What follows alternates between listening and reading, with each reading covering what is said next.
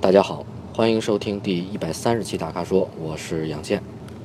今天选车的朋朋友特别多啊，都是选择 SUV 的。第一位朋友是想选福特撼路者啊，呃，是这样啊，您问的这个问题呢，那么现在车型的细分市场呢，肯定是越来越火爆啊，那么细分车型也越来越多。呃，那么原来个性和实用性原本有些矛盾的这个需求呢，现在变得没有那么两极分化啊。呃，性能取向和日常使用，呃，都会有所兼顾啊，包括一些相应的路况的适应性。那么撼路者之所以说它偏向越野呢，是属于硬派越野车呢，主要是从它的外形啊，以及非承载式这个车身啊，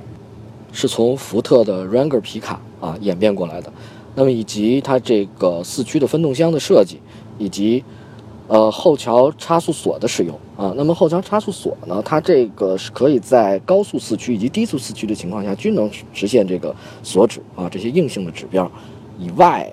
呃，它还装配了一套叫做印象里应该叫 TMS 这个路况实时管理系统。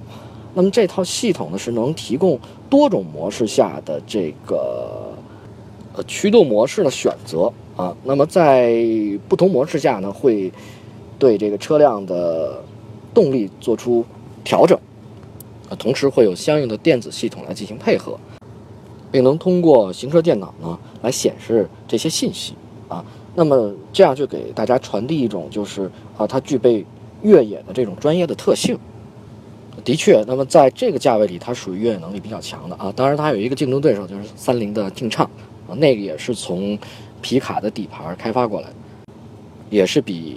一般的这个 SUV 更强调越野性能啊。那么这两者比呢，这两款车比呢，呃，撼路者者的电子系统和配置啊就要更为强大一点啊，尤其是安全配置方面。但并不是说它没有考虑这个城市路面啊，或者咱们叫做铺装路面的舒适性。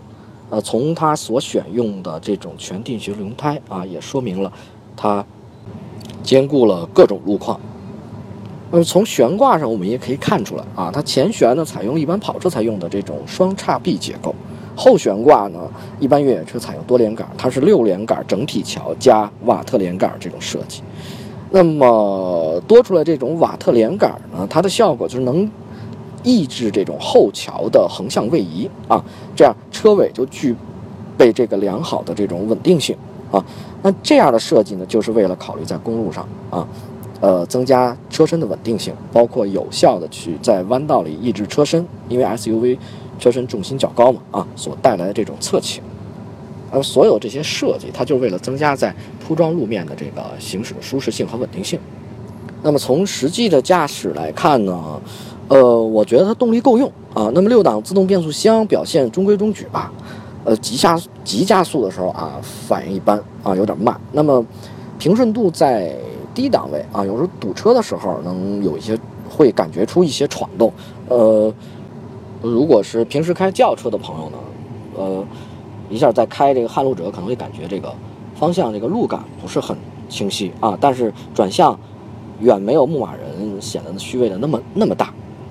那么目前从性价比这个角度看呢，在网上啊，四月一号有一个新的消息是由江铃福特正式宣布的。那么如果呃消费者购买旗下的这个撼路者啊，将享受零购置税补贴的这种尊享计划，啊，实际上就是买车享受购置税全减免的这种政策。呃，没看到什么时候结束啊，所以您也可以去。您方便的 4S 店啊，去看看这款车，因为我看您的这个提问里头，感觉您好像还没试驾过啊。这个买车一定要试驾。第二位网友问普拉多啊，他想买普拉多。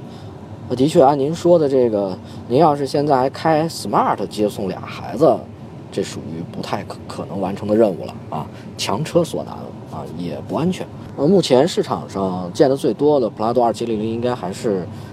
二零一六新款啊，就去年九月底上市的啊，可能还有一部分极少一部分能买到老款二零一五款的，还有有就是中东版的配置啊，进口的。那么普拉多的口碑一直不错的，呃，尽管现在一直在沿用非承载式的这个车身，但公路的舒适性和呢和稳定性啊也都不错。呃，非承载式的这个车身好处很明显了啊，因为车身的结构强度很高嘛，比较适合这种应付越野这类比较差的路况。那普拉多应该属于这种上得了高速啊，进得了城、下得了野地儿的这类全地形的 SUV 啊。一六款国产的二点七呢，呃，车型从呃变速箱啊从四 AT 升级到了全新的六 AT 啊，配置也得到了增加。那么从动力上看呢，马力和扭矩都有微调啊，扭矩和马力都稍微大了一点。那么最大扭矩转速也提前到了三千八百转了啊。其实从账面上看，动力提升的这个数据几乎可以忽略不计啊。但是这个新的全新的六 AT 啊，所带来的好处啊，也不仅仅是多了两档那么简单，因为更密的齿比啊，让行驶初段的动力性。得到了相应的提升啊，换挡也变得更柔顺了，那么舒适性也得到了加强，特别是是在越野的时候啊，其实低档的这个扭矩实际上也增加了。那么可以这么理解啊，在原本动力值增加幅度不大的这种情况下，啊，六 AT 的加入呢，让整个的传动效率更高了。至于车型换代嘛，近期是不太可能啊。那么有传闻可能会在 2.0T 用 2.0T 来取代现在的四缸2.7啊，这肯定是个趋势了啊。因为奥迪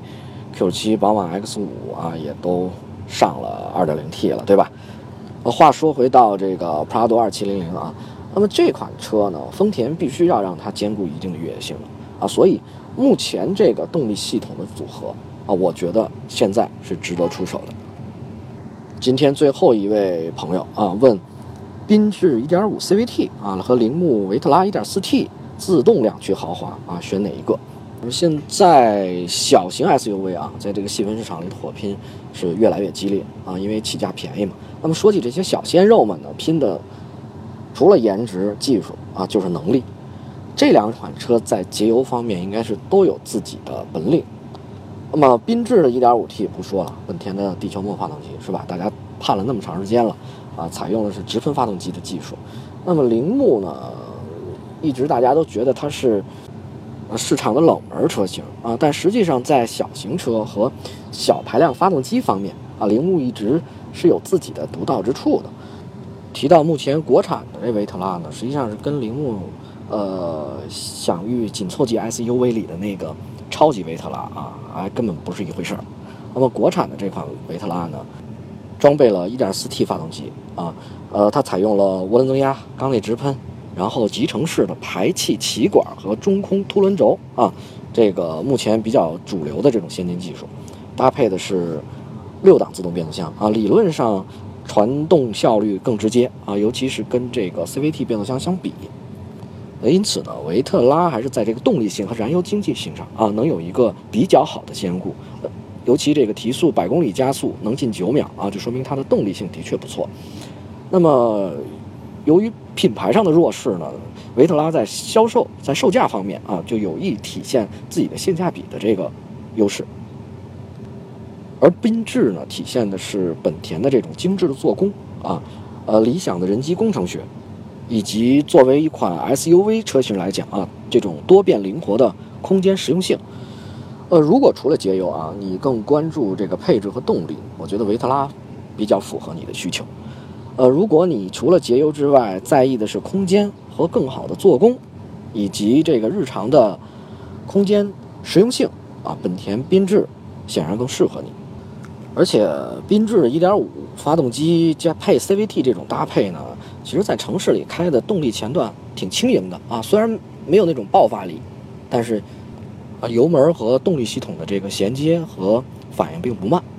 还有一点必须考虑，就是当你换车的时候，不同品牌、同级别、近乎相同的车况和年限的时候，品牌价值就体现出来了啊。本田是要高于铃木的。感谢大家收听本期的大咖说。欢迎大家继续在微社区中提问啊！如果想了解更多汽车资讯和导购信息，请持续关注我们的微信公众号和视频网啊！咱们下期节目再见。